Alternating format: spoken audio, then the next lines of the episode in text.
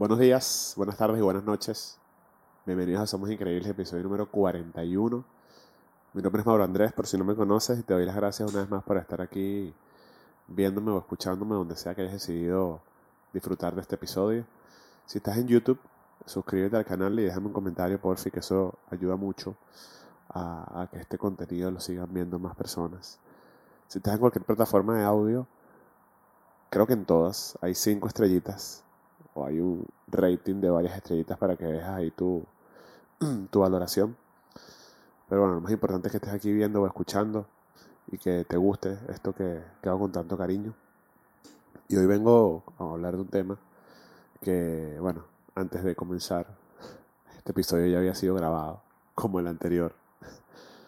Pero no tenía el, el, micrófono, el micrófono conectado y pues me tocó volver a grabar porque me gusta que las cosas queden bien.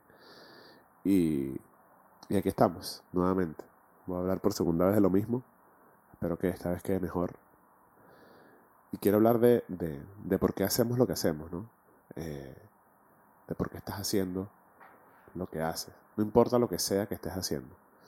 Creo que la pregunta que debemos responder todos con nosotros mismos es, es por qué lo estás haciendo.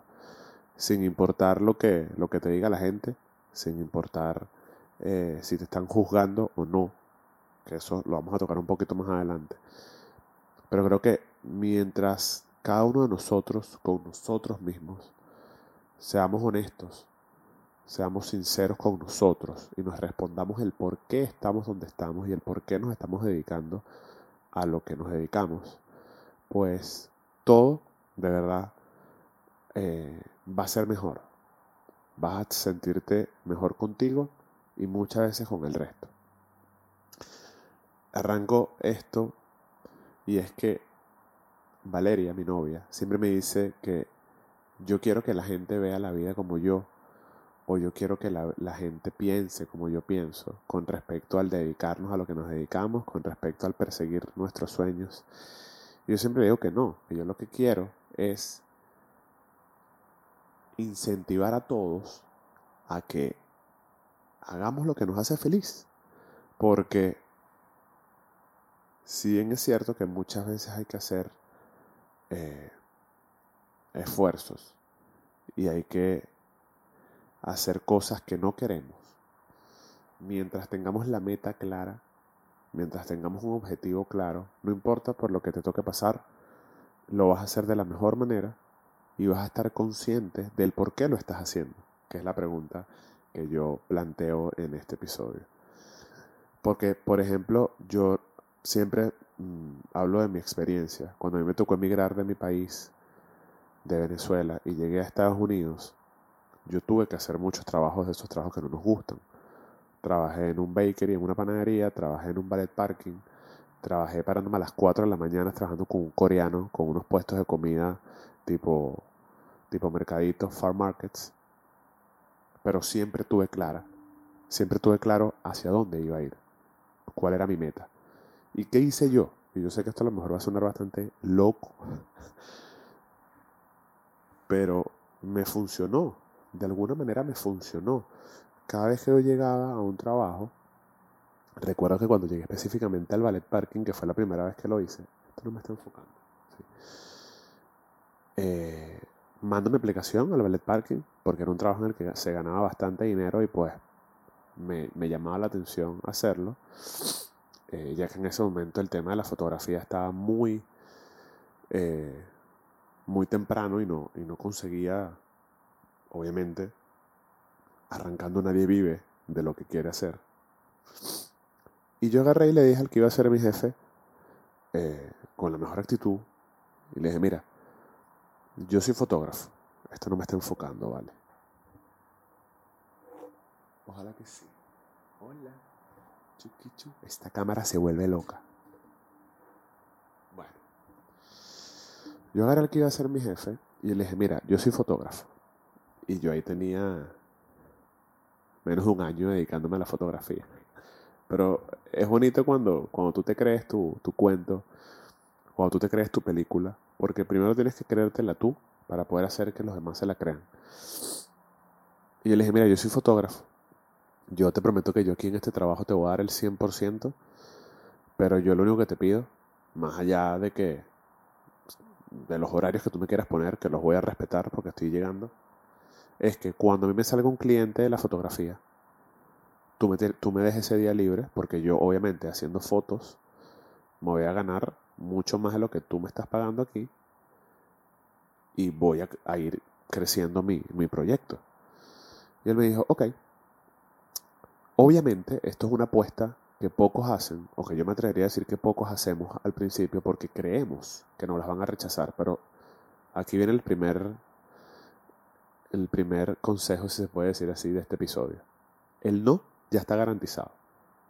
Tú plantealo, eso sí, con buena actitud, sin, sin querer eh, tener razón a la primera, pero siempre que, que tú vayas con convencido, siempre que tú tengas claro cuál es el, por qué lo estás haciendo, lo vas a lograr, con buena actitud, como dije. Y él me dijo que sí. Yo estuve en ese trabajo más de un año eh, y efectivamente, yo trabajé durísimo, demostré con hechos el por qué yo me merecía eh, esto, de, que me dieran esos días cuando me, me salió un cliente.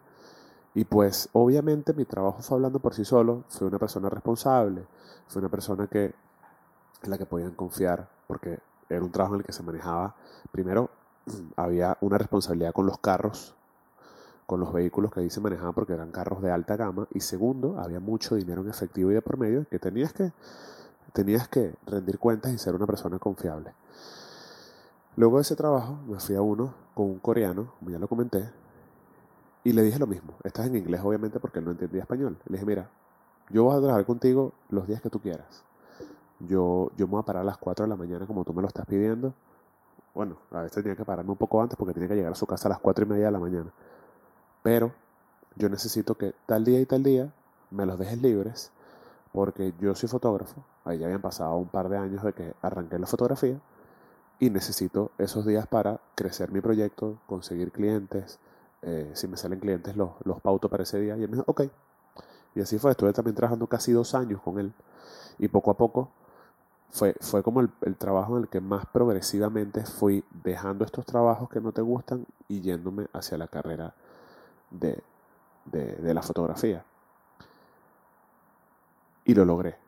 Y yo no soy una persona extraterrestre, yo no soy una persona eh, con unas unos superpoderes. Yo sencillamente creí en mi proyecto, creí en mí, me tuve confianza, trabajé duro en lo que me tocó trabajar duro. Unos días no eran tan, unos días eran más bonitos que otros. Y aquí estoy. Y desde que me fui del trabajo con el coreano, hace cuatro años casi, no he vuelto a trabajar para más nadie, independientemente de que tenga eh, a lo mejor contratos con clientes o exclusividades con otros y tal pero fue porque yo así lo quise. Y, y, y, hablándolo ahorita aquí, en este episodio, me doy cuenta de lo que, de lo que he logrado y es bonito, porque pocas veces nos damos cuenta y, nos paramos como para, para, para agradecernos, para, para aplaudirnos a nosotros mismos. Pero lo que iba es que sí, me tocó hacer trabajos que no me gustaban, me tocó estar en lugares que no quería estar, pero siempre tuve la meta clara y lo dejaba claro desde un principio. Mi propósito es este. Yo te voy a dar, yo lo mejor en este trabajo mientras yo estoy aquí. Pero mi meta es otra. Yo no quiero quedarme toda la vida en este trabajo. Yo quiero dedicarme a lo que me quiero dedicar. Y hoy en día lo hago. Y, y como yo lo comentaba ya en el podcast, a lo mejor hoy en día profesionalmente no estoy donde quisiera estar. Pero estoy en un lugar donde ya, donde muchos años quise estar. Y estoy. a ver si lo dejé bien. Profesionalmente no estoy donde, donde, donde quisiera pero estoy en un lugar en el que yo hace muchos años me veía y lo logré. Pero ¿qué pasa? Uno es así, uno quiere más siempre. O, por lo menos yo soy así. Yo llego a un punto en el que logro algo y ahora quiero algo más grande. Que me, que me inspire, que me motive a seguir. Porque creo que de eso va la vida, ¿no? De no estar en piloto automático. Entonces, más allá de mi historia, que espero la hayan recibido con mucho cariño, yo lo que voy es que no importa si estás en un trabajo que no te gusta, si tú estás claro de qué es lo que te gusta, si tú estás claro qué es lo que quieres hacer. Usa ese trabajo como un transporte para ir de, como ya lo dije, de un punto A al otro y que te sirva para capitalizarte, para ahorrar dinero, para invertir, tiempo y dinero en lo que sí quieres hacer. Y poquito a poco hay una transición, porque esto es muy común en las personas que nos ha tocado emigrar de nuestros países, que tenemos que llegar a un país nuevo, hacer cosas que no nos gusta hacer, pero, pero no es imposible hacer lo que sí quieres en otro país. Em, otro punto que quería tocar este, en este episodio, que aunque suene bastante loco, y va con esto del por qué estás haciendo lo que estás haciendo. Un segundito. Ok, ahí me agarró otra vez el foco esta vaina. Es el por qué todavía vemos personas, y yo veo muchas personas en la calle, que se dedican a algo profesionalmente porque se lo impuso alguien, porque era el trabajo de la familia, porque sencillamente es lo que te da dinero y dejas a un lado tus sueños y dejas a un lado lo que realmente te quieres dedicar. Es un tema complicado y delicado, pero yo creo que si honestamente, como ya lo comentaba, crees en ti y en que puede, puede haber una transición, pues es lo que, lo que yo incentivo en este podcast de Somos Increíbles, de que todos somos increíbles, de que todos tenemos las mismas oportunidades, independientemente de donde sea que hayas nacido, de cuál sea tu posición económica, de en qué país vengas, porque siempre, y lo digo aquí, ejemplos de superación hay millones, millones. Personas que vienen de la extrema pobreza, personas que a lo mejor le faltan los dos brazos y las dos piernas, personas que son ciegas, personas que tienen problemas eh, o tienen alguna insuficiencia, eh, insuficiencia no se dice, como que alguna, alguna, alguna discapacidad. Y todos estos ejemplos, o todas estas personas que pongo como ejemplo, han logrado dedicarse a lo que ellos quieren dedicarse. Así que ninguna excusa es válida.